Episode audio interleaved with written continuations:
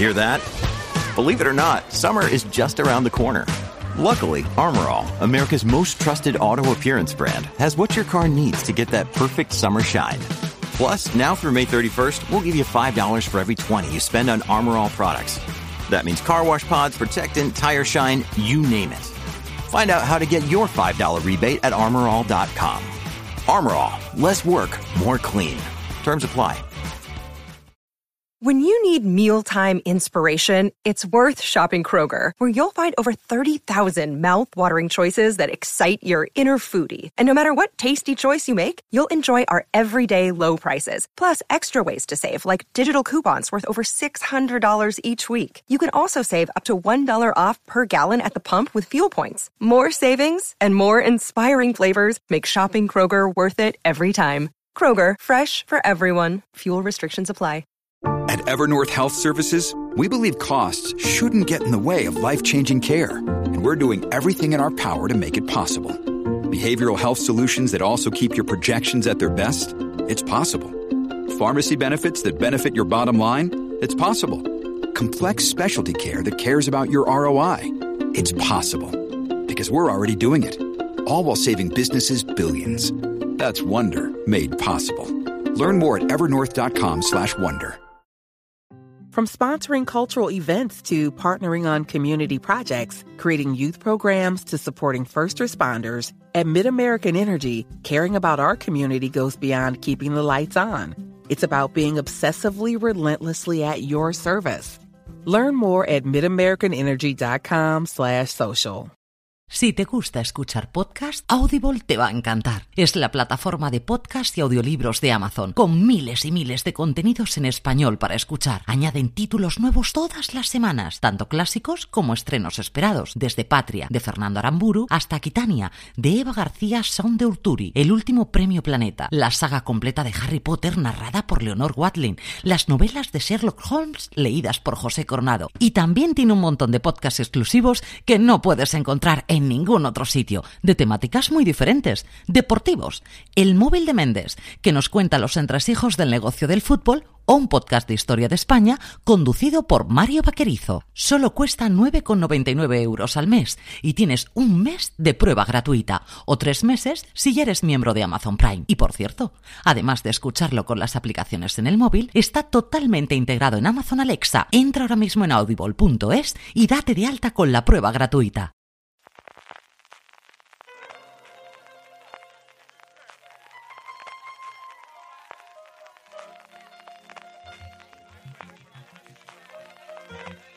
Estás escuchando Fuera de Series con CJ Navas.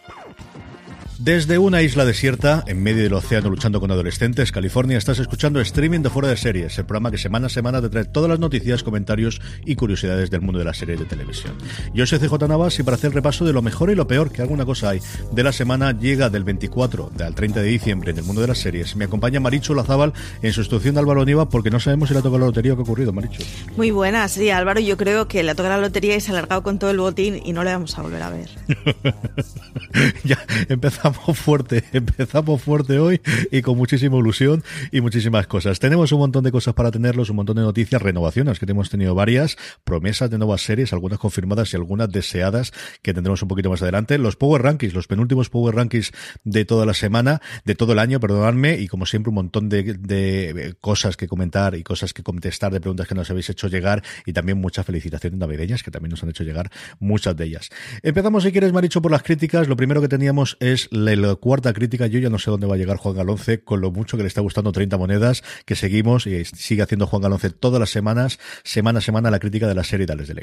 Sí, 30 monedas sigue funcionando. Juan sigue enamorado. Yo reconozco que el cuarto aún no lo he visto, así que no me he leído la crítica demasiado para que no me la destroce mucho. Pero, ¿qué quieres? Es que lo está haciendo muy bien. Le gusta muchísimo la serie de este cuarto episodio, además cuando terminó el mismo domingo, tienes que verla, tienes que verla así, yo ya, ya, estoy en ello, de verdad que estoy en ello, que prometo que estoy reincorporándome, que ahora estas fechas es una de las cosas, de las voluntades necesarias que tengo que hacer, más aún para los, todos los top que tenemos que hacer de final de año, que me está gustando mucho.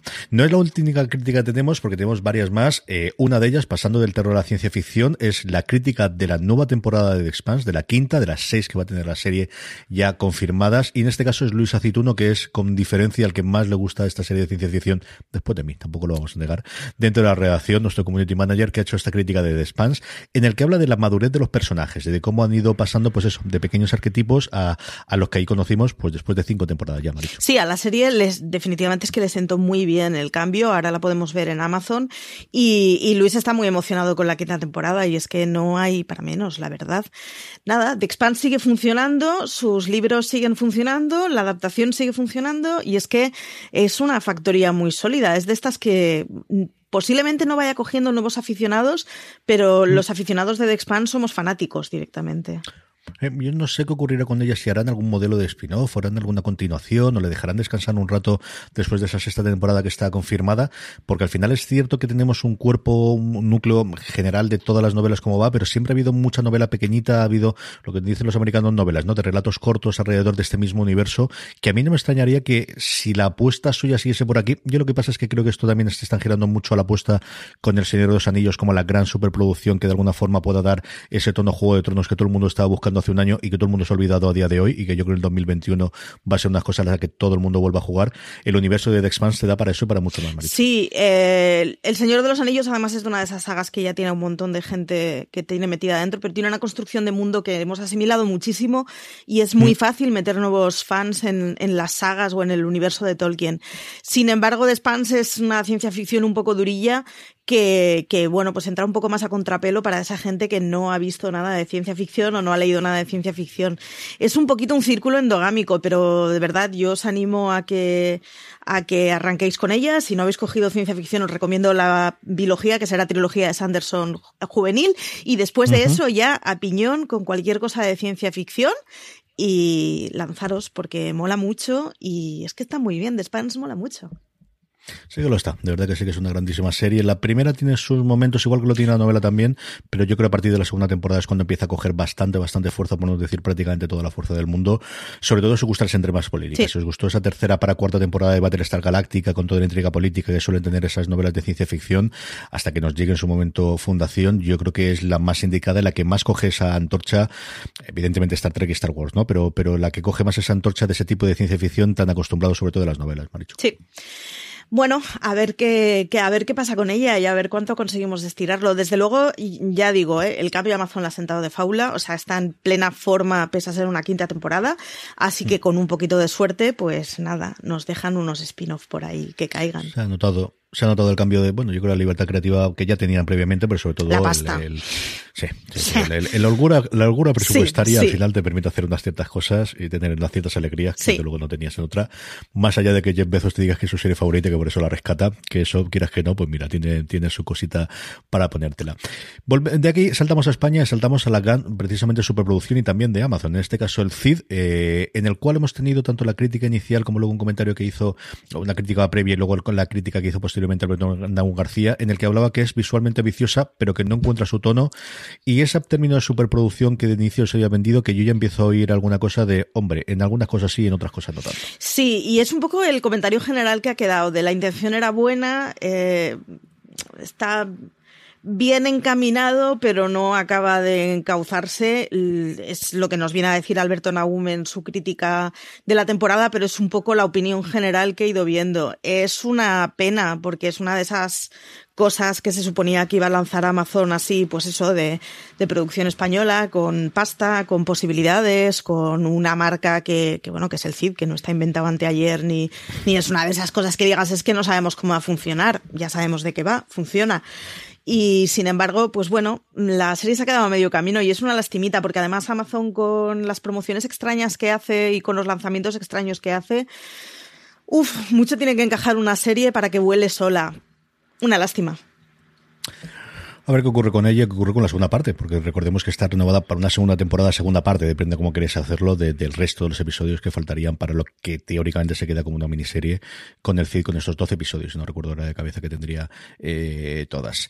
Volvemos a la ciencia ficción, volvemos a The Mandalorian, ya concluido, y luego hablaremos un poquito de esa conclusión, de esa escena post créditos, pero eh, Antonio Rivera, que ha estado eh, realizando todas las semanas los recaps y en la gran mayoría de los episodios, sobre todo cuando Juan Adunce no pudo tomando el timón de, de la nave de universo Star Wars, Dentro de, los podcasts, que aprovecho para que si no estáis suscritos, tiene un feed propio, vais a vuestro reproductor de podcast, allí donde os estéis escuchando y buscáis Universo Star Wars y os suscribís, porque vamos a estar en este interregno hasta que llegue la siguiente serie haciendo alguna cosita y hablando posiblemente de alguna de las series de animación y hablando, haremos seguro un review general de toda la temporada. Como os digo, Antonio también redactó para la web una crítica resumen de toda la temporada que tituló Pudo haber sido la serie, de Mandalorian pudo haber sido la mejor serie de 2020 en el que la ensalzaba, que al final le ha gustado mucho, pero también ha dejado alguna cosita previa que a él, bueno, le, ha echado de menos a este final de temporada. Los mandarinos sois unos pesados y me estáis consumiendo la vida. Yo esa es la conclusión a la que he llegado.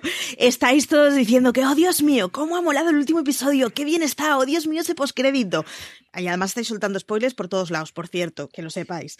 Pero encima, o sea, después de decir, oh Dios mío, qué bien ha estado el último episodio, qué pasada, que no sé qué, todos ponéis un punto y coma y decís, pero sé la temporada. Es como, pero. Todos no. O sea, yo no me metas en el saco primero de un señor.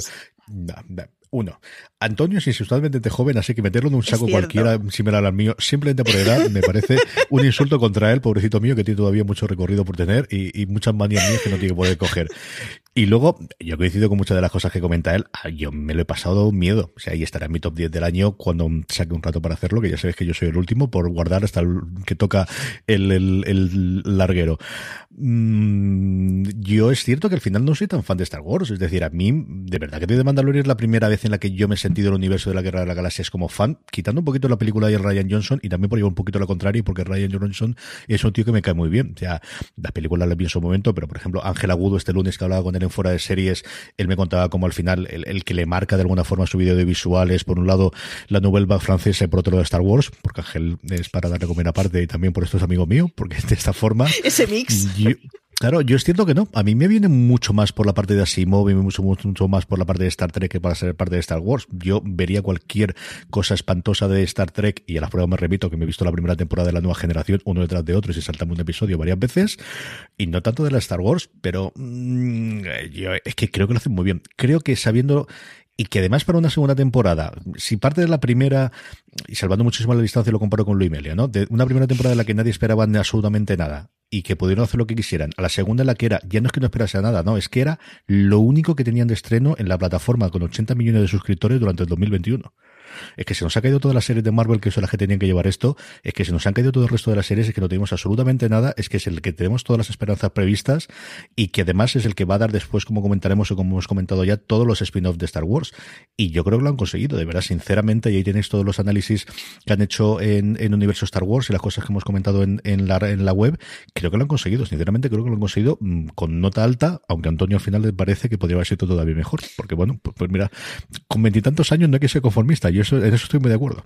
Antonio es, un romántico de la vida. Al final busca la perfección. Nada, eh, que, que estáis muy plastas. Que tenemos Star Wars, o sea, es que además yo en casa tengo el plasta mayor, entonces yo tenía la esperanza de que Mandalorian funcionara muy mal y no volviera a oír hablar de Star Wars en mi vida.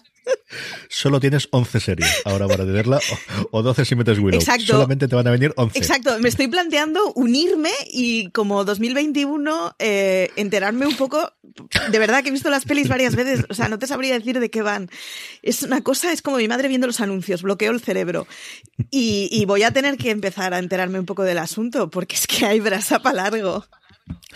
Yo creo que te lo puedes pasar muy bien. Fuera de coñas y fuera de todo lo demás y fuera de los pesados que pueda ser la gente, de verdad que es una serie divertidísima. Y, en fin, hasta mis hijas las he convencido para verlas. Está muy divertida. Además, está muy divertida. Me lo piden ellas. A mí lo que más me gusta de Star Wars encima es Jar Jar, Entonces es como, pues claro, o sea, recibo escupitazos de todo el mundo. Tú provocando. La última crítica que tenemos esta semana es, pues quizás el último gran estreno que nos faltaba del año con nombres propios tanto delante como detrás de las cámaras. Tenemos el regreso de Brian Cranston. Luego hablamos un poquito también de Breaking Bad con Expósito, que le, gusta un micro a este señor. Yo no sé, es una cosa espectacular. Como detrás de las cámaras, guion de Moffat, producción ejecutiva o ayuda de los King, Your Honor, la serie de Showtime que llega a Movistar Plus, y Aloña Fernández Larrechi hacía la crítica diciendo que es un thriller eh, judicial que arranca muy bien, pero que puede hacerse largo. Sí, aún y todo, eh que está convencida porque me ha convencido para que grabemos algo de Your Honor muy prontito. Así que me lanzaré yo también con ella. Le tenía un poquito de miedo porque demasiados nombres, tiene muchos nombres.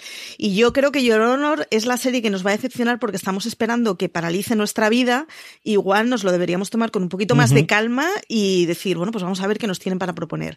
El arranque dice que está muy bien, dice que eso, que, que teme que se nos va a hacer muy largo el camino pero, oye, si el arranque está bien, tienen a los King, tienen, o sea, tienen unos nombres de por medio que dices, pues si el arranque está bien, habrá que darle una oportunidad y habrá que ver qué tal. Así que Your Honor es de esas que, que vamos, me la voy a empapar este fin de semana mejor o peor, al final el oficio se notará y ya pues veremos si llega a las cotas en las que han llegado todos y cada uno de esos tres nombres o cuatro nombres que hemos dicho por separado o al final se queda una serie más que digna con la que disfrutar durante estas navidades y lo que nos quede en enero con su emisión. Juega en su contra este que nos hemos acostumbrado a ver series de tres a seis episodios en donde están muy bien y no sobra un minuto. Y estamos empezando con las series a decir, mm, es que esta escena me la podrían haber quitado, mi vida es demasiado ocupada para ver esta escena más. Así que yo creo que estamos pecando un poco de exigentes, que conste. Por eso dije Mandalorian, que lleva 26 minutos, 35 minutos. Por favor, por favor. Este es el momento que habitualmente Álvaro Niva y yo damos paso a Marichu Lazabal para que nos lea la agenda. Aquí simplemente voy a darle paso a Marichu Lazabal para que nos lea la agenda que tenemos de entre Nochebuena hasta Año Nuevo, del 24 hasta el día 30. Sí, esta vez además no voy a tener que demostrar que soy una toma Barlet, como decían en el ala oeste, así que si me corto no hay ningún problema. El viernes 25 eh, se paraliza nuestra vida, el gran estreno del año, ha tardado 12 meses, pero por fin ha llegado el gran estreno del año. Eh, ahora ya no hay embargo, lo puedo decir, mola mucho. Los Bridgerton en From sponsoring cultural events to partnering on community projects, creating youth programs to supporting first responders, at MidAmerican Energy, caring about our community goes beyond keeping the lights on. It's about being obsessively relentlessly at your service. Learn more at midamericanenergy.com slash social. Woodhouse Nissan offers a variety of SUVs and crossovers to fit your lifestyle. Whether you're looking for an SUV with high towing capability or a crossover with all wheel drive, you can expect a variety of safety features, plenty of seating, ample cargo space, and innovative design to tackle virtually any adventure. Explore the Nissan lineup of SUVs and crossovers featuring Rogue, Rogue Sport, Kicks, Murano, Pathfinder, and Armada. Visit one of our two Nissan locations or shop online at woodhouse.com. Netflix. De verdad, la tenéis que ver. Es todo lo que podíamos esperar de ella y más. Así que, en cuanto acabe mi apología por, por The Wilds, que, que es mi obsesión de la primera quincena de diciembre, arrancamos con los Bridgerton y os voy a brasear a todos. El domingo 27 de diciembre llega el reencuentro de física o química en A3 Player Premium. Ojito, porque A3 Player Premium no sabíamos muy bien para qué iba a servir y al final está teniendo un montón de cosas con Sí, los que... totalmente. Ojo, eh, ojo. Eh, estará también a la mierda 2020, un falso documental de Charlie Brooker, el tipo de Black Mirror, que repasará este año con una visión mordaz y cómica, nos prometen. Así que, yo qué sé, hemos llegado con tal odio a este 2020 que me, parece bien eh, reírnos un poco de nuestra desgracia. El lunes 28 de diciembre, Dark estrena Zomboat, que cuando miras la sinopsis tiene una pinta un poquito de holocausto zombie costra y me, me suele parecer bien eso. O sea que habrá que ver porque igual es una costrilla con la que acabamos el año, que no está nada mal. Y Netflix nos traerá Equinox, que es otra de estas cosas raras que, que trae Netflix y que viene con muchos aires porque viene con las intenciones de hacer un thriller sobrenatural que nos recuerde a Dark y que nos sirva de heredero de Dark. Palabras mayores. Y con eso acabamos el año. Poquita cosa. Voy a dejar a Marichu que hable tranquilamente de los Bridgerton y me diga por qué tengo que verla sí o sí. Mi estreno, evidentemente, Soul de Disney Plus, que lo estén dando hoy. O sea, no nos volvamos locos. Es decir, es ahí porque no estamos en Estados Unidos, aunque lo veremos de todas formas, que Wonder Woman en HBO Plus, en HBO Max, perdonadme, como las señoras, como las personas normales, como tiene que ser en tu sofá y tranquilamente y verla como tiene que ser. Pero desde luego, la gran apuesta que hay de esta semana eh, por parte de Disney Plus es el estreno de la película de Pixar, de los creadores en su momento de Up, de los creadores sobre todo de Inside Out, que a mí me parece la mejor película de, de- de Pixar Me, me, encanta esa película, hasta el punto de que tengo por aquí a Sadness, o sea, el único muñequito que tengo de Pixar es la pobrecita tristeza de, de al revés, ¿no? De entre el de revés, creo que es como se llamó aquí en español, Inside Out, y del nuevo gran jefazo después de la caída de gracia de Joel Lasseter, que sé que ascendió y que es el creador al final de, de este Soul, que al final va directamente para Disney Plus y que tengo muchas ganas de verlos. Pero Maricho nos va a hablar de los Bridgerton, dos años después del contrato de Shonda Rhimes, por fin tenemos su primera gran obra para Es que claro, o sea, los Bridgerton, si, si os escama un poco la descripción, pasad de ello, confiad, es Shonda Rhimes y es una cosa muy Shonda. Es una serie sobre la regencia, insisto en el rollo Shonda porque tiene un, una patina plasticosa muy buena, que funciona muy bien y que además consigue sacar toda esa ironía que tienen las novelas de Austen, pues mucho más. Es una narración además en tres planos. Tenemos la propia, histeria, la propia historia, una, mm, una voz en off que está hecho, madre mía, qué horror, no me sale el nombre, por Mary Poppins, que ahora no me sale. Julie Andrews. Gracias. Que está por Julie Andrews, en donde está muy bien, funciona muy bien, pero luego además tiene un, una entrecapa que es todo el cacareo de todas las madres y suegras que cualquiera que haya leído historias victorianas o de la regencia sabe a qué perfil de mujer me refiero. Son todas esas señoras cuya mm, máxima aspiración es poder casar a la hija con una buena familia y que les dé una buena dote y que los levante a todos en el, en el estadio social. Y está muy bien, es una serie con mucha retranca, es una serie que está muy bien, es una serie que tiene desnudos, trajes glamurosos, escenarios maravillosos y unos guiones o unos diálogos muy rápidos y muy ágiles. El primer episodio lo he visto dos veces, yo solo digo eso. y, dinero se nota que hay como si no costase. Efectivamente, y es que funciona muy bien, porque tiene ese punto que dices, si se pasaran un poco de frenada, ah, esto no estaría funcionando bien y sería muy ridículo. Pero claro, viene Shonda y lo hace muy bien. Es muy graciosa. Y además, eh, las adaptaciones televisivas son una muy buena entrada para las novelas decimonónicas, así que mm, es una buena entrada. Empezamos con esto y luego ya vamos a las adaptaciones de las Austen que tienen los británicos, que tienen todas y más, y de ahí, de verdad, a la novela victoriana de cabeza. Álvaro, si estuviese aquí, yo creo que recomendaría Física Química Reencuentro. Totalmente. Pues solamente por aquello. Así que al menos la nombraremos y la comentaremos, que es la gran apuesta que tiene hasta que en enero lleguen el resto de las series para Player Premium. En año, como decía Marichu, de la que una plataforma de la que no se esperaba nada y que al final, entre Luimelia por su fenómeno fan, Veneno por el fenómeno de la crítica y a ver cómo funciona la venta, cómo funcionan premios y al final las cosas que han tenido, de verdad que están empezando a tener, sí, solamente una cocina de emisión los domingos, pero todos los santos domingos. ¿eh? Es que de verdad que están teniendo, están consiguiendo tener ese arranque de tengo una razón para poder ver o para entrar, más allá que quiero ver Max Singer, evidentemente, que tenga la reposición o que tenga las series diarias con dos semanas de antelación, las turcas no, porque las turcas pago aparte, pero vamos, que también las puedo ver ahí dentro. Los programas del resto de entretenimiento de Antena 3, si me he saltado el concurso en un día, pero que, tienes un contenido exclusivo. Después de estar marcha atrás con, con las compras americanas, que tuvieron solamente aquella de su momento de cuatro horas y un funeral que funcionó, yo creo que fatales fuera y aquí dentro. Yo creo que no conozco a nadie que haya visto absolutamente nada y menos todavía que haya hablado bien de ella. Pero estas cosas con, con cosas patrias, algunas rescatadas de Fluxer que nos ha funcionado mal, precisamente Álvaro Nieva, y ahora podemos comentar con eso, que se acaba esta semana todas las series españolas, y yo creo que con eso podemos hacer los temas en el desarrollo. Ayer Álvaro Nieva dando un poquito el pistoletazo de salida a, todos los top que vamos a hacer de aquí hasta final de año, tanto en audio como en texto, de, de hacer esas recopilaciones de las mejores listas. Se curraba 56 series y 56 series españolas que se han publicado durante el último año, y contaba alguna de esas perdidas que en su momento iba a para Fluxer, que es un nombre que ya desapareció totalmente, que se ha integrado dentro de Player Premium, con alguna cosita pequeña, curiosa e interesante. El top 3, yo creo que incluso el top 10 que más o menos esperábamos, pero es una lista que más allá de discutir esta como está tan alta y esto como está tan baja que nos gusta a todos, para rescatar de leche, es verdad que esta estaba y ahora es un momento propicio para ponerse con alguna de ellas. Tiene cosas terribles, esta semana lo comentábamos en la redacción varios, eh, es, el año de la amnesia, es el año que ves tu TV Time y ves y es como... Mm. O sea, fue otro mundo. Ha habido artículos que he dicho, yo he visto esto, sí, está firmado por mí, es un o sea, sí, lo he tenido que ver. Y pasa un poco, y es que Álvaro se ha comido él solito un ranking de las 56 series que se han hecho en España este año, algunas mm, de verdad que, que, hubiéramos olvidado. El ranking empieza con historias de Alcafrán y a partir de ahí los 55 restantes los dejo a vosotros. Historias de Alcafrán, yo no recordaba que existía esto y lo he recordado cuando he visto el artículo y pasa con varias. Apoyamos completamente a la pullita que le cae a Antonio de Cuéntame en el ranking de Álvaro y vais a tener que ver el ranking para entenderlo. Y es que a tope con Merche. Ya ha dicho hoy que yo quiero que salga en un catálogo del Benca sus, sus diseños, así que estoy apostando por ello fuertemente. Y nada, el ranking del copón, 56 eh, títulos, es una barbaridad. Eh, y es cierto que es uno de los grandes años de las series españolas, el top 10 es espectacular, pero nos sirve también para ver la de, bueno, mm, títulos mm, de series B morrayeros que se estrenan, pero es que es lo que hay, hay que probarlo. Y qué cosas para ver.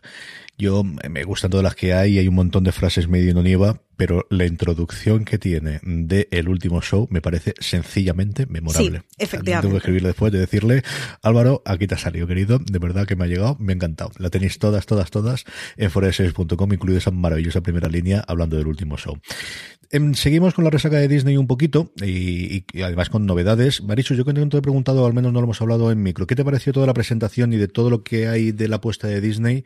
¿Esto se come en todo el mercado el año que viene o qué? Da mogollón de miedo porque estos se pueden comer absolutamente todo el mercado y además de verdad tienen dinero infinito marcas que siguen funcionando, apuestas que sabes que van a seguir. O sea, me gustará, me gustará ver en Soul, que está estrenado un poco por la puerta de atrás. Quiero decir que no ha podido ser el gran estreno en cines, que está en una época ya demasiado avanzada la Navidad. Normalmente los estrenos de, de series mm. navideñas, o sea, de películas navideñas para chavales solían ser 10 días antes, una cosa así. Eh, me gustaría saber la de pasta que van a hacer en merchandising y posiblemente sea el año que menos hagan pasta de merchandising de uno de sus estrenos. Así que Disney viene a comerse el mundo. Eh, yo si decía antes que me estoy planteando si unirme a la secta de Star Wars, aunque solo sea, ya que no puedo con vosotros, pues me uno y ya está.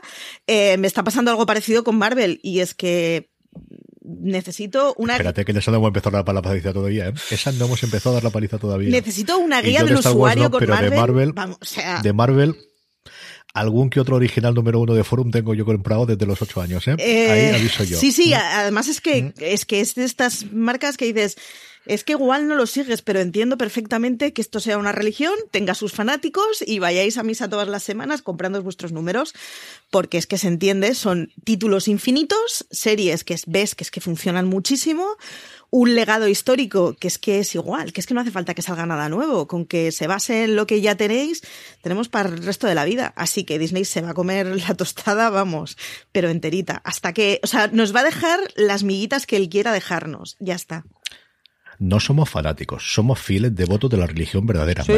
no confunde las palabras, no es lo mismo, no es lo mismo. Y lo peor es que últimamente estoy leyendo más DC que Marvel, es lo que más delito tiene de todo esto, porque han empezado a recuperar un poquito del espíritu de la línea de vértigo y Batman últimamente tiene cosas bastante decentes. Ay, a ver si se organiza también un poquito HBO y, mira que no tiene malas series de DC, pero que nos tengan alguna cosa interesante para hacer en los próximos tiempos. Efectivamente. Hablando de esto, porque Marichu no hemos hablado de Star Wars y yo sé que quieres que comentemos un poquito más de esto, en el último episodio se lanzaba la decimoprimera serie.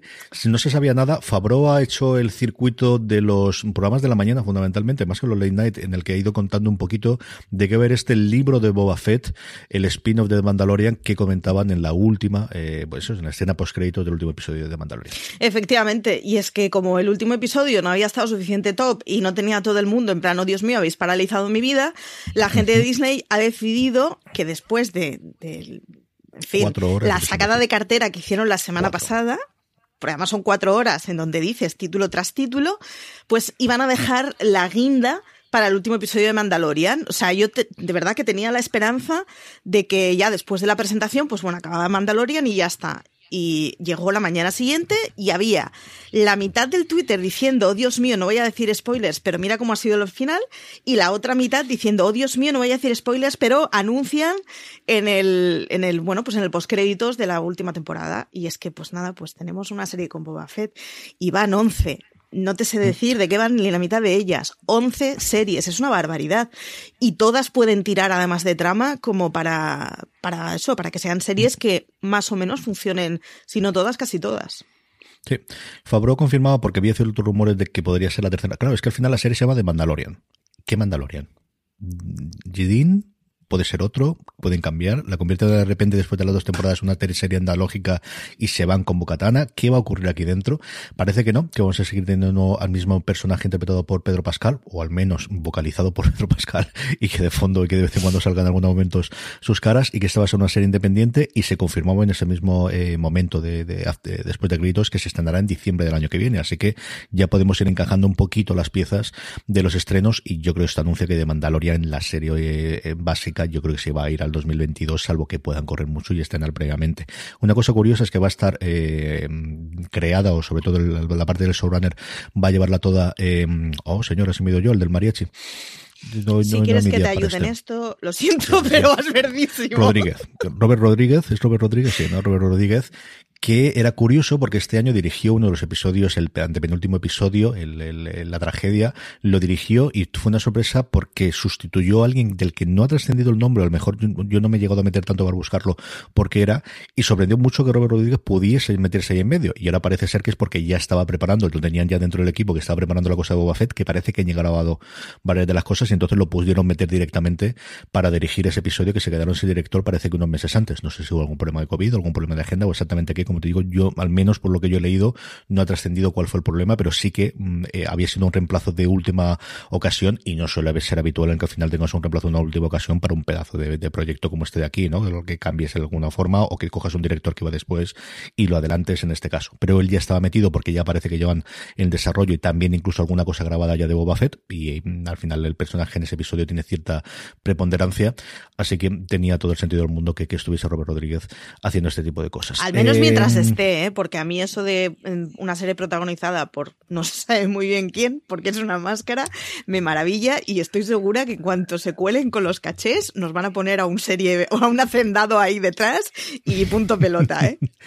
Pero es sorprendente lo bien que funciona. El cómo te olvidas, la voz, para que al final veamos lo importantísimo que es la voz en todas estas cosas, más allá de, del... Es, alucinante. Y, y, mira que al final no puedes tener una expresión en la cara, pero así sea él o sea las personas que habitan esa armadura, de verdad que lo consiguen. Entre eso y la voz, de verdad que lo consiguen en toda la serie. Se te olvida por completo. ¿eh? De verdad es una cosa que a mí me tiene totalmente fascinado de The Mandalorian, el cómo te han demostrado que, y alguien con unos rasgos tan característicos como, como Pascal, de verdad que funciona muy bien. Funciona muy bien.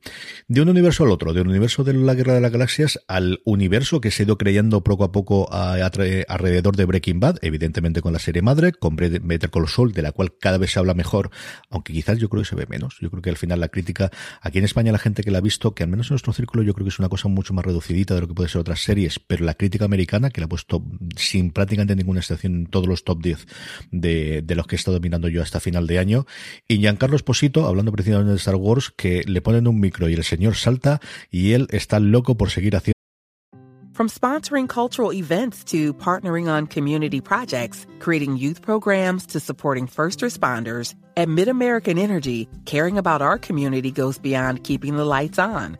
It's about being obsessively relentlessly at your service. Learn more at midamericanenergy.com slash social. Woodhouse Nissan offers a variety of SUVs and crossovers to fit your lifestyle. Whether you're looking for an SUV with high towing capability or a crossover with all-wheel drive, you can expect a variety of safety features, plenty of seating, ample cargo space, and innovative design to tackle virtually any adventure. Explore the Nissan lineup of SUVs and crossovers featuring Rogue, Rogue Sport, Kicks, Murano, Pathfinder, and Armada. Visit one of our two Nissan locations or shop online at woodhouse.com. y pues seguir haciendo más cosas de estas. Sí, parece que no ha acabado Breaking Bad. O sea, es una serie a las que no le vamos a dar portazo en la vida. Y es que, a ver, mmm, también son declaraciones de Giancarlo Esposito de lo so, ve, cógelo y de ahí que se haga una serie. Pero eh, dice que por él que seguiría dándole vida a Gus Fring, así que, pues no lo sé. Pues, mm, oye, Better Call Saul mal no ha funcionado. Es verdad que ahora tiene a los seguidores que tiene y no gana nuevos adeptos, y al menos en España no es una cosa que paralice las calles, no pero mal, mal tampoco debe funcionar, porque no. con ella siguen, ¿eh? No, siguen, yo creo a nivel de premios, veremos a ver cuántas nominaciones tienen los Globos de Oro, que va a ser lo más cercano y a los premios, pero lo digo yo que sobre todo la crítica americana la está encumbrando y la están salzando muchísimo hasta el nivel de Breaking Bad, ¿eh? o sea, yo ya empiezo, ya no es raro el, alguno de los que leo de los 10 o 12 americanos que puedo leer yo, que la pone al mismo nivel de Breaking Bad y por momentos incluso por encima, ¿no? Y, con algunas interpretaciones, especialmente que tenemos la de Wexley. Y ojo, recordemos em, que en Breaking Bad las primeras temporadas tampoco movía las manadas que llegó a mover al final, ¿eh? O sea que. Tuvimos el efecto Netflix de, meterse las cuatro primeras temporadas dentro y eso es lo que permitió que el final de la cuarta, especialmente las dos últimas, que al final son una o dos, ¿no? Depende de, de cómo quedáramos considerarlo, la que realmente tuvo el fenómeno, pero que fue fundamentalmente un efecto Netflix. Breaking Bad la veía la misma gente que Mad Men Proco más o menos, Mad Men se quedó viendo esa gente y Breaking Bad se convirtió en el nuevo fenómeno gracias fundamentalmente a Netflix. Es la demostración además de que si una serie funciona y tiene tu base, su base fiel, oye que siempre puede dar el zambombazo. Totalmente. Renovaciones. Un montón de gente que se ha ganado el pan y que se ha ganado seguir trabajando el año que viene, Maricho. Pues sí, tenemos renovaciones de The Flight Attendant que ha acabado con sus más y sus menos. Del cuento de la criada que yo empiezo a pensar que esto nos vamos a acabar cansando de ella y me está dando mucha penita, pero voy a seguir viéndola. Eh, por supuesto, la renovación de Un lugar para soñar. Queda cancelada la manifestación en Puerta del Sol. No hace falta manifestarse para Netflix. Nos ha dicho que nos va a regalar una tercera temporada. Y es que con el final de la segunda, si no había una tercera, de verdad que yo la liaba, ¿eh? que la liaba en la calle. Eh, tenemos también una renovación de Locan Key cuando aún no se han estrenado la segunda temporada. Ya eh, Netflix ya ha dicho que va a haber una tercera. Y yo prometo que el día que Netflix dijo que iba a haber una tercera fue el día en que me compré la primera parte de los cómics. En plan, bueno, esto va a ir de verdad. Pues venga, vamos a ver, vamos a leerlo de verdad, que parece ser que el, que el original es bastante más cañero. Servant tiene una tercera temporada y La Materia Oscura es algo que ya estaba bastante bueno, es razonable pensar que se concibió desde el principio como una triada de tres temporadas, así como son tres novelas, y han, han, confirmado que vamos a tener una tercera temporada que acabará y que por lo tanto la saga será, pues eso, empacadita y tal y como nos tuvimos, tal y como estuvimos acostumbrados en su, en su versión original. Dos cositas sobre las dos primeras. Desde Flight Attendant, la semana pasada, el viernes pasado, que creo que va a ser el último programa del año, en el Típico Fight de Hollywood Reporter entrevistaban a Kelly Cuco y contaba toda la experiencia suya como productora y como protagonista. Y yo creo que estaba haciendo la campaña por la renovación, si no es que ya estaba renovada entre bambalinas y estaban buscando el momento para renovarla, pero es una entrevista, pues eso, de alguien que lo ha sido absolutamente todo con Big Bang Theory y que ahora se ha metido a hacer este proyecto y que lo está llevando adelante. Y además, una cosa que en España no se ha visto todavía, la voz de Harley Quinn en una serie animada que es lo más gamberro que yo he visto en años. De verdad que es un Mm, hablabas tú de que estaba pasada de vista lo aquí en el cómic y es cierto que es mucho más tirando por la parte de terror que no de la aventura, de la adaptación que se ha hecho en, en la serie. Y los propios productores ejecutivos, precisamente una entrevista también en, el TV Stop Fight de, de, Hollywood Reporter lo comentaban, de cómo de la versión que originalmente se había vendido a, a Hulu, quiero recordar que era la de Amazon, a la, perdón, la de Netflix, que finalmente se ha emitido, le pidieron cambiar ese tono y tirar mucho más por la parte de aventuras eh, adolescentes que por la parte de terror. Y aún así tiene un par de momentos bastante, bastante chungos. Y luego el cuento de la criada, que es uno de los nombres propios de MGM, la antigua Metro, que está en venta de nuevo, que están intentando buscar un nuevo comprador. Salía esta semana la noticia en, el Wall Street Journal. Estuvo a punto en su momento hace dos años, o al menos los rumores eran bastante fuera de que Apple la podría haber comprado para lanzar su servicio de Apple TV Plus originalmente con solo su catálogo. Aquello se rompió porque pedían mucha pasta ha caído la acción, una cosa rara porque no cotiza públicamente, pero sí que hay compras intermedias con los cuales se puede calcular más o menos lo que podía valer MGM hace dos años y lo que puede valer a día de hoy. El gran activo evidentemente es James Bond, el nombre, aunque lo tienen en coproducción, o lo mejor dicho, lo tienen en, sí, al final con coproducción o, en coexplotación con los, con los Broccoli, con los herederos de, de Bobby Broccoli, y, y la película pendiente de estrenar, porque está en el cajón desde hace un año prácticamente, la última película de James Bond, pero de las últimas cosas gordas que han hecho, especialmente de producción y distribución es precisamente el cuento de la criada, que tienen varias cosas que le han vendido a Hulu y que vienen también de la rama de televisiva de MGM. A ver qué ocurre con todo esto, porque es uno de los dos o tres grandes estudios con, con Lionsgate, que controla luego Play, que quedan libres en un momento que yo creo en el 2021-22, si hay falta de cash, en el que puede haber mucha compra de las cuatro o cinco independientes que quedan por alguno de los grandes, pensando en Amazon, pensando en Netflix, pensando evidentemente en un Apple o pensando en cualquiera de los otros grandes que puedan intentar entrar en Estados Unidos, HBO Max o Peacock a través de NBC, que al final tiene tiene las dos grandes telefónicas con muchísimo dinero que entra todos los meses de la gente que paga internet y que paga el teléfono y que al final pueden comprar este tipo de cosas. Así que yo creo que puede haber bastante movimiento empresarial en ese sentido. Sí, y, el cuento de la criada ya no es el cuento de la criada de la primera temporada, pero ojo, sigue siendo el cuento de la criada del que habla mm. mucha gente al día siguiente de cada episodio. ¿eh? O sea, que aún y con todo, pues eso, y posiblemente las cuentas les estén ya haciendo bien. Sí, si tienes en contrato los creadores, sabes que lo siguiente que van a hacer los creadores del cuento de la criada va a ser una cosa que va a poder funcionar. Si te llevas bien con Elizabeth Moss, pues al final es una de la gente y el resto del, elenco, pues con lo que puedes hacer cosas. Es decir, que tienes esas relaciones a nivel de agentes, a nivel de, los contratos que tengan de exclusividad que pueden ser interesantes. Por último, Shadow and Bone. ¿Qué podemos esperar de esto, Marichu? Ay, ¿qué nos pasa? Dice la vida. A ver, eh, esto yo llegué el otro día a la redacción diciendo, oh, Dios mío, Dios mío, y hay primeras imágenes y tráiler del Grisaverso y me, me fuisteis diciendo en plan, ¿y esto qué caray es? Fuiste, se, sacó la tarjeta amarilla y dijimos, mm, primero explica. Total. mío, que todos no sabemos. Yo venía embalada, en plan, ¡oh, el Grisaverso! ¿eh? bueno, en fin. El Grisaverso no es más que el universo que hizo Ley Bardugo, que arrancó con una trilogía que es Shadow and Bone, que es esta que se va a estrenar en abril, de la que ya tenemos primeras imágenes, y que eh, esperamos un poco más de madurez en la serie de la que vimos en las novelas, porque las novelas estaban bien, construían un mundo fantástico, estaba ambientado en una Rusia de verdad, era una cosa escandalosa, eh, pero sin embargo demostró que estaba mucho mejor eh, en los relatos posteriores y en las sagas posteriores. Esperamos que la trilogía sea un poco más madura y un poquito más compleja, porque la trilogía original, aunque estaba muy bien, sembraba unas bases muy buenas, sí que es verdad que era un poquito demasiado young de la parte del young adult. Eh, sin embargo, eh, funciona muy bien. Es un universo enorme en donde hay magia, en donde hay guerras de buenos y malos. Es decir, son unas novelas de fantasía, ya os digo, con un mundo, con una construcción de mundo muy interesante, que eso hecho con pasta vamos a flipar en colores. Y que nada, ya tenemos primeras imágenes y ya tenemos, si no fecha, ahora estoy hablando de memoria, pero si no fecha exacta, sí que nos han dicho que va para el abril. Así que, pues nada, yo ya le estoy dando al F5 en el mail de mandadme los screeners, o sea, y es que puede ser de esas cosas que, que haga subirse mucha gente al carro. Es un mundo además muy amplio, es de estas cosas que decías tú antes de los relatos. En el fantástico juvenil ya está súper arraigado el que haya mil y un relatos ligados a las sagas grandes. Así que es de esos mundos que como abran la caja y funcione bien, pues tenemos un montón de años de series por delante. ¿Más la materia oscura o más Harry Potter esto, dicho? Eh, ni uno ni otro.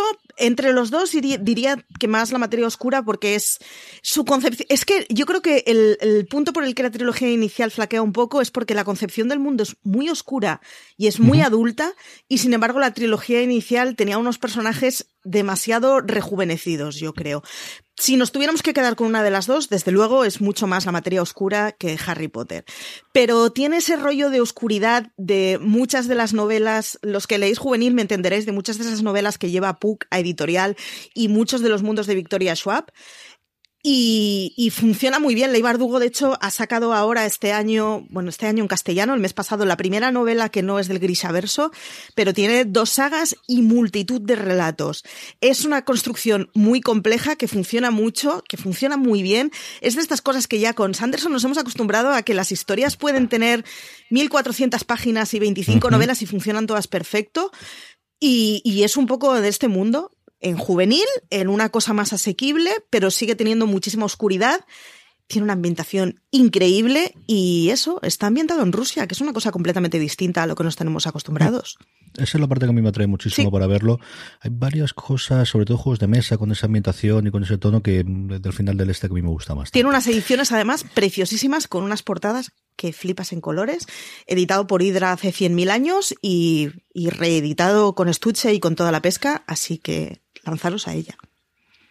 Vamos ya con los Power Rankings, vamos ya con las series más vistas por nuestra audiencia durante toda esta penúltima semana del 2020. Unos Power Rankings que hacemos, como siempre os digo, a través de una pequeña encuesta que colgamos todas las semanas en foradeseries.com, pero que la forma más sencilla de que no os olvidéis de rellenarla es que os unáis a nuestro grupo de Telegram, telegram.me barra fuera de series. Así, aparte de poder estar hablando con casi 1.400 personas todos los días sobre series de televisión que conforman el grupo, cuando colgamos la encuesta os damos un aviso y os advertimos para que pongáis las tres series que más os han gustado durante esa semana Así es como hacemos nuestros Power Rankings. Unos Power Rankings que empezamos como empezábamos la semana pasada, con The Crown, la serie de Netflix, su cuarta temporada ya disponible, que ocupa el puesto número 10 del Power Rankings. The Crown sigue, y es que nos hemos olvidado un poco porque han venido cosas muy buenas después, pero es que The Crown paralizó nuestra vida anteayer, como quien dice, y sigue haciéndolo porque sigue habiendo gente que la vota en el Power Rankings, que es, es verdad, es el noveno, o sea, es el décimo puesto, pero es que lleva ya muchas semanas. En el noveno, Marichu, ¿quién tenemos? En el, en el noveno tenemos lo mejor, lo mejor, Haz, haz lo mejor que pueda haber. Amazon Prime Video ha sacado una especie de perdidos que no es perdidos y una cosa en donde tenemos a nueve chavalas perdidas en una isla desierta después de un accidente aéreo, en donde todo es distinto a lo que parece y te lo des, te lo enseñan muy pronto en el primer episodio, al final del primer episodio, así que esto ya no es un spoiler. Y funciona muy bien. Es una premisa con nueve chavalas de la que tenéis crítica, de la que tenéis tramas que podrían seguir para una segunda temporada, que seguirá porque ya está renovada, y de la que además ha salido esta semana un podcast con Aloña y yo, aleteando mucho, moviendo mucho los brazos y diciendo muchas cosas de oy, oy, oy y uy, uy, uy, porque es de estas series de, oh Dios mío, qué escenón acabo de ver es un enganche de serie. Eh, me comí del segundo al octavo episodio, el segundo al noveno episodio el mismo día. Así que con eso ya os lo he dicho todo. Mi domingo pasado fue mm, nueve horas de las señoritas estas. The Wilds ocupa el puesto número 9 en Amazon Prime Video, la serie de Amazon Prime Video. Puedo dar fe de eso porque estuve editando ayer el programa y os puedo decir que le gustó mucho, mucho las dos. El 8 cae cuatro puestos, como por otro lado era lógico que fuese ocurriendo porque ya la ha visto todo el mundo. Todo el mundo es todo el mundo. Gambito de Dama, la serie de Netflix, la revelación, ¿no? La gran sorpresa de las que nos tiene acostumbradas una o dos por año Netflix, la de este año sin ningún género de duda, ha sido Gambito de Dama.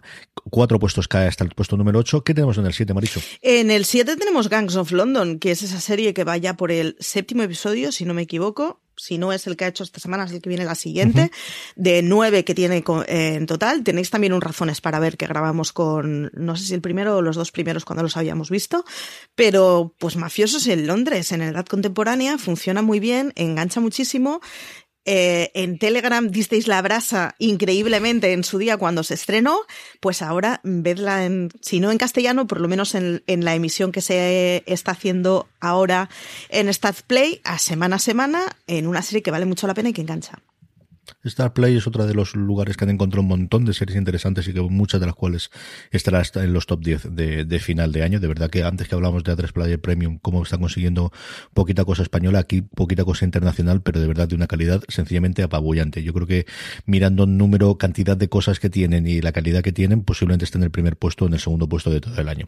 En el 6 hemos hablado un poquito antes de ella con su renovación para la tercera temporada, La Materia Oscura, la serie de HBO España, y de la quinta también hemos hablado antes, Maricho. De la quinta que hemos hablado, y es que son nuestros maravillosos frikis de Telegram votando de Expans, entra directa al quinto y yo espero que se mantenga varias semanitas en una posición decente. Y es que es eso, The Expanse no acaba teniendo, o sea, no va cogiendo nuevos fans, pero, pero los que somos, hablamos mucho de ella.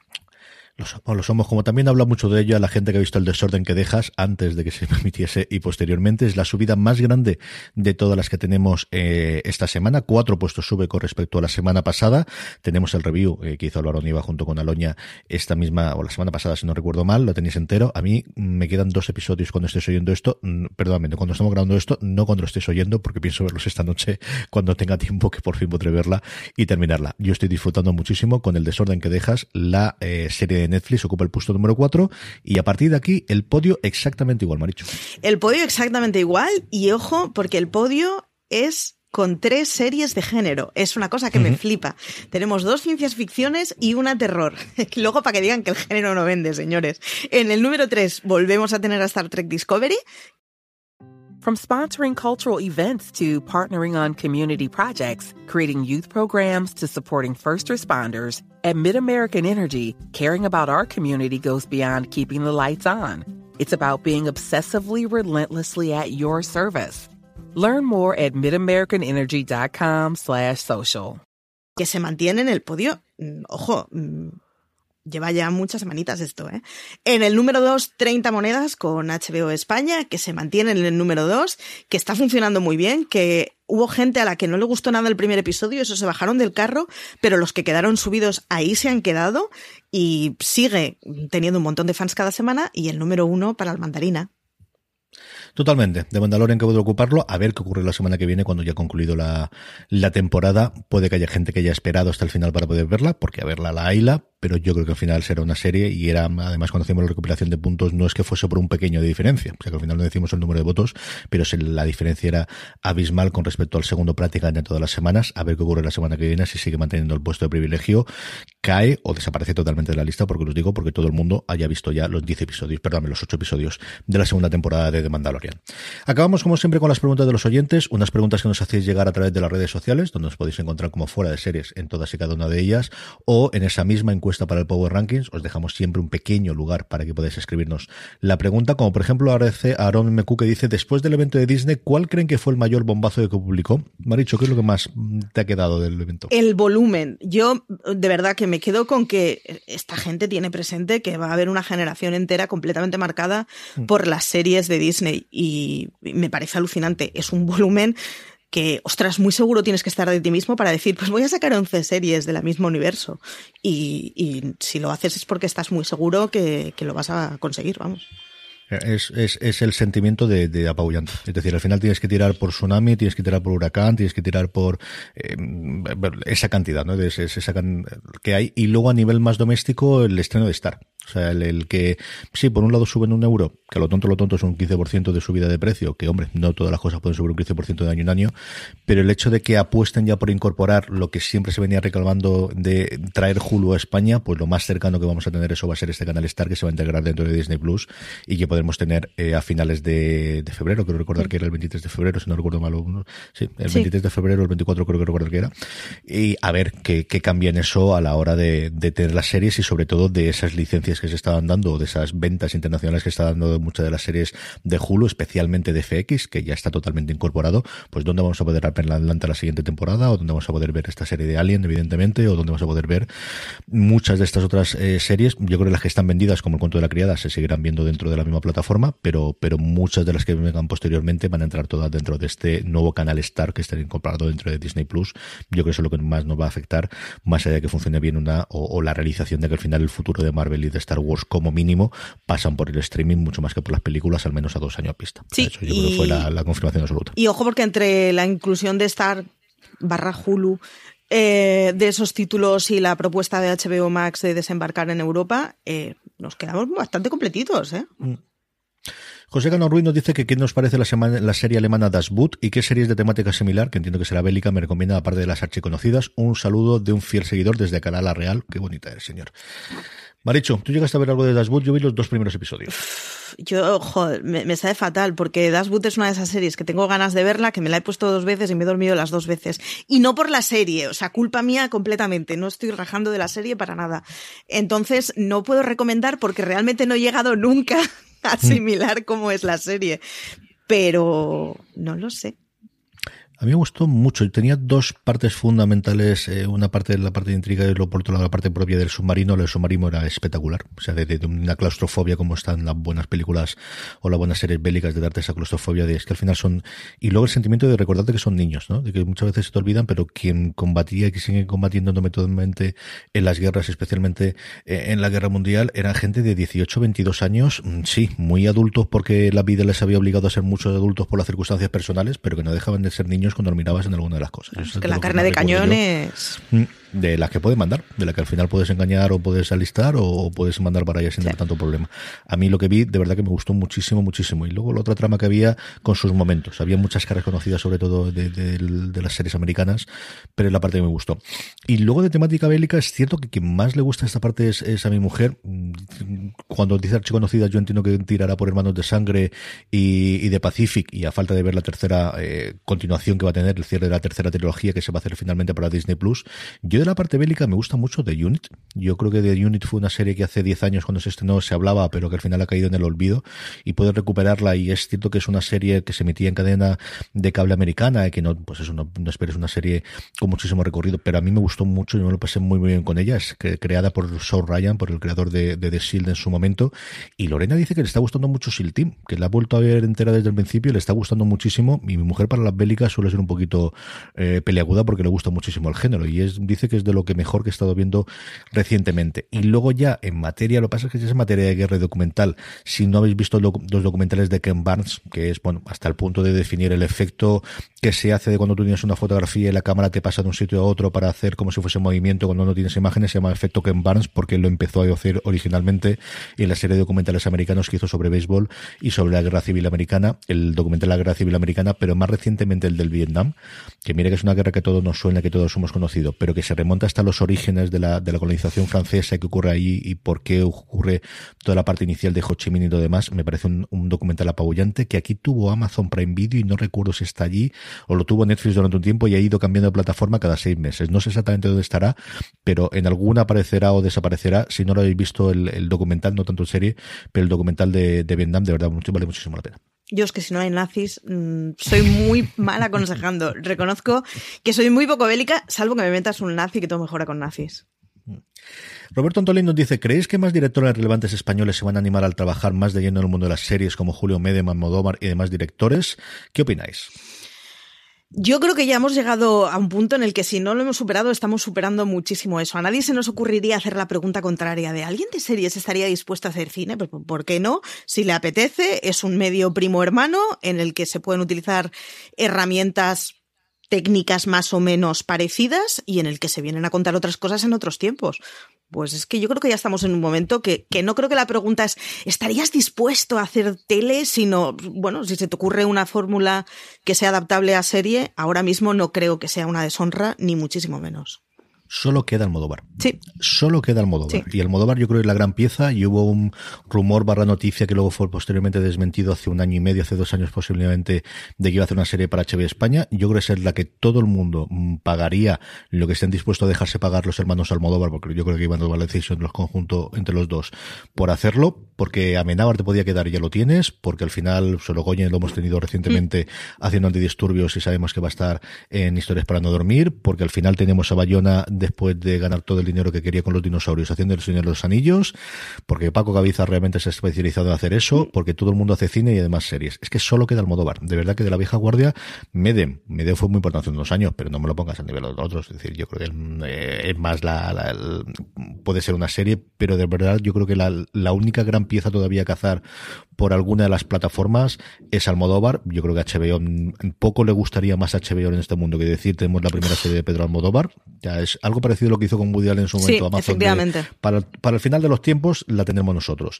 Y si no son ellos en Netflix, y si no son Netflix. Es decir, que Almodóvar además aquí es Dios, pero es que internacionalmente tiene un prestigio que es espectacular. Es que cuando lo miras en las revistas internacionales, por mucho que hayan las últimas películas o lo que tú quieras, sigue teniendo ese marchamo y ese, mm, de verdad, de, cuando piensan, más aún con el fenómeno actual que son las series españolas. Es decir, es que estamos hablando de las series españolas después de la Casa de Papel. Entonces, el, el cómo puede funcionar internacionalmente, al menos hasta que se vea la serie, a nivel de promoción de la primera serie española, que es lo que todo el mundo quiere, dirigida por el director que todo el mundo quería, que es Pedro Almodóvar, eso lo tengo clarísimo. De verdad que yo creo que sí.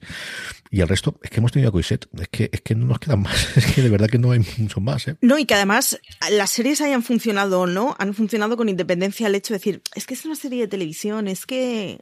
No. O sea, e, esto ya no existe, ya no es solo has quedado para hacer tele. Eh, han hecho suficientes nombres grandes, televisión como, o televisión, o pequeña pantalla, o como le quieras llamar, como para ya tener completamente asumido que si algo no es, es una deshonra. Eh. O sea que el argumento por el que Almodóvar no habrá hecho serie será el que sea y él lo sabrá.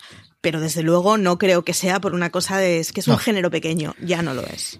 No, yo creo que es encontrar la idea concreta, idea que es lo que hay y, dejarse querer, sabiendo que al final, pues eso, es la primera y, lo que quiere hacer.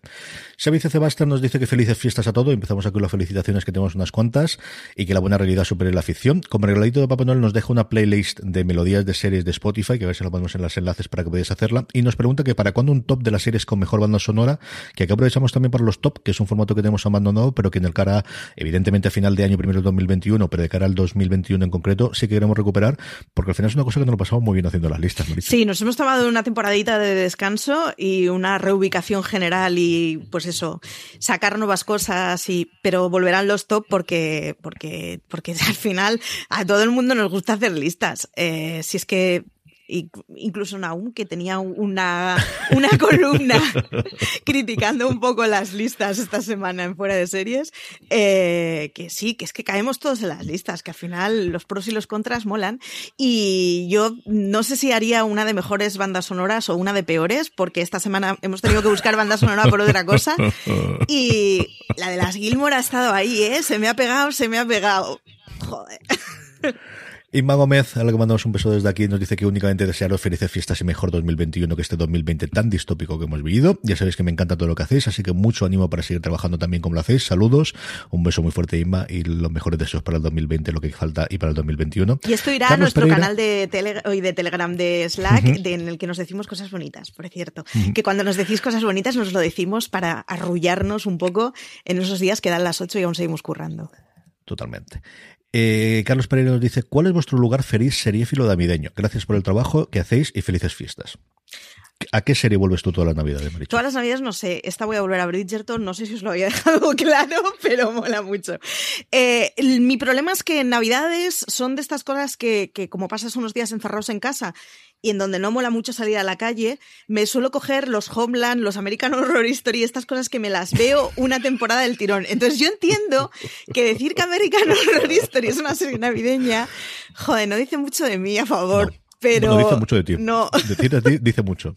Sí, exacto. Yo pero creo no que a bueno. favor. Yo sabes que estoy muy a favor de esas cosas, Maricho. Pero, pero claro, yo lo tengo muy asignado a, pues eso, mi sogro viendo la tele al lado mío y yo con la tablet viendo American Horror Stories, buen rollo.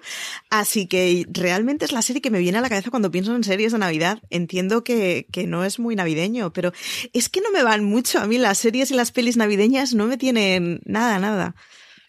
Hilda, mi lugar Mira. eh, el año pasado ya lo fue y este año también lo va a ser ahora con la segunda temporada. Yo estoy dando la matraca, no es Bridgerton, no, es Hilda, la que tienes que ver vosotros o con la familia Sí. o con quien sea. Es una serie absoluta y totalmente maravillosa para ver y, y para disfrutar y me sigo riendo con ella y me lo sigo pasando pipa y, y la estoy dosificando con las niñas que dicen otro episodio, episodio, no, mañana, de verdad, dejarla que está muy bien. Y es de El estas, además, de- del estilo Momo, de estas que si la ves con 7 años te mola, pero si la ves con 47 también te mola. El tercer episodio de la segunda temporada con todas las brujas es un episodio tan bonito, tan chulo, tan tan imaginativo y tan tan delicioso como toda la temporada, de verdad. La tienes entera en Netflix las dos temporadas y es una serie ideal para Navidades. Hasta aquí ha llegado streaming. Recordad que tenéis muchísimo más contenido en formato podcast en nuestra cadena, buscando fuera de series en iVoox, en Spotify, en Apple Podcast o como me gusta decir en vuestro reproductor de confianza. Y no solo en fuera de series, tenéis Universo Star Wars, que está en su lugar separado para todos los episodios de The Mandalorian y dentro de nada tendremos el análisis completo la temporada, que seguimos haciendo Universo Star Trek, hablando de episodio a episodio todas las semanas de los nuevos episodios de Discovery, los podéis encontrar también todos. Hemos hecho un pequeño cambio del, un pequeño no, hemos hecho un cambio del proveedor de podcast, pero creo que todo funciona bien. Si os da cualquier prueba a vuestro reproductor para alguno, escribirnos a podcast arroba, eh, fuera de series.com y lo miraremos. He estado hoy, precisamente cuando estaba grabando esto, toda la santa mañana revisando y parece que todo funciona bien con el nuevo alojamiento, pero por si acaso um, te utilizáis un reproductor concreto o estéis mirándolo, hemos cambiado también el reproductor que tenemos dentro de la página web para que podáis verlo con las listas y con todo lo demás. Vamos a hacer unas cuantas combinaciones o cambios aprovechando precisamente estas, estas fiestas para que todo funcione. Y además, como os digo, muchos de estos programas los estamos grabando también en vídeo, así que nos- si nos queréis ver las caras a Maricho y a mí, nos podéis ver en nuestro canal de YouTube, youtube.com barra fuera de series. Maricho Lazabal, un beso muy fuerte. Hasta la semana que viene. Nada, hasta la semana que viene, porque Álvaro, lo de la lotería parece ser que va en serio, así Eh, que... dura dos semanas, sí, sí, sí, efectivamente. A todos vosotros, gracias por escucharnos, gracias por estar ahí. Volvemos la semana que viene y como siempre os digo, bueno, primero, tened mucho cuidado de estas fiestas, pasarlo muy bien, feliz Navidad y recordad, tened muchísimo cuidado ahí fuera.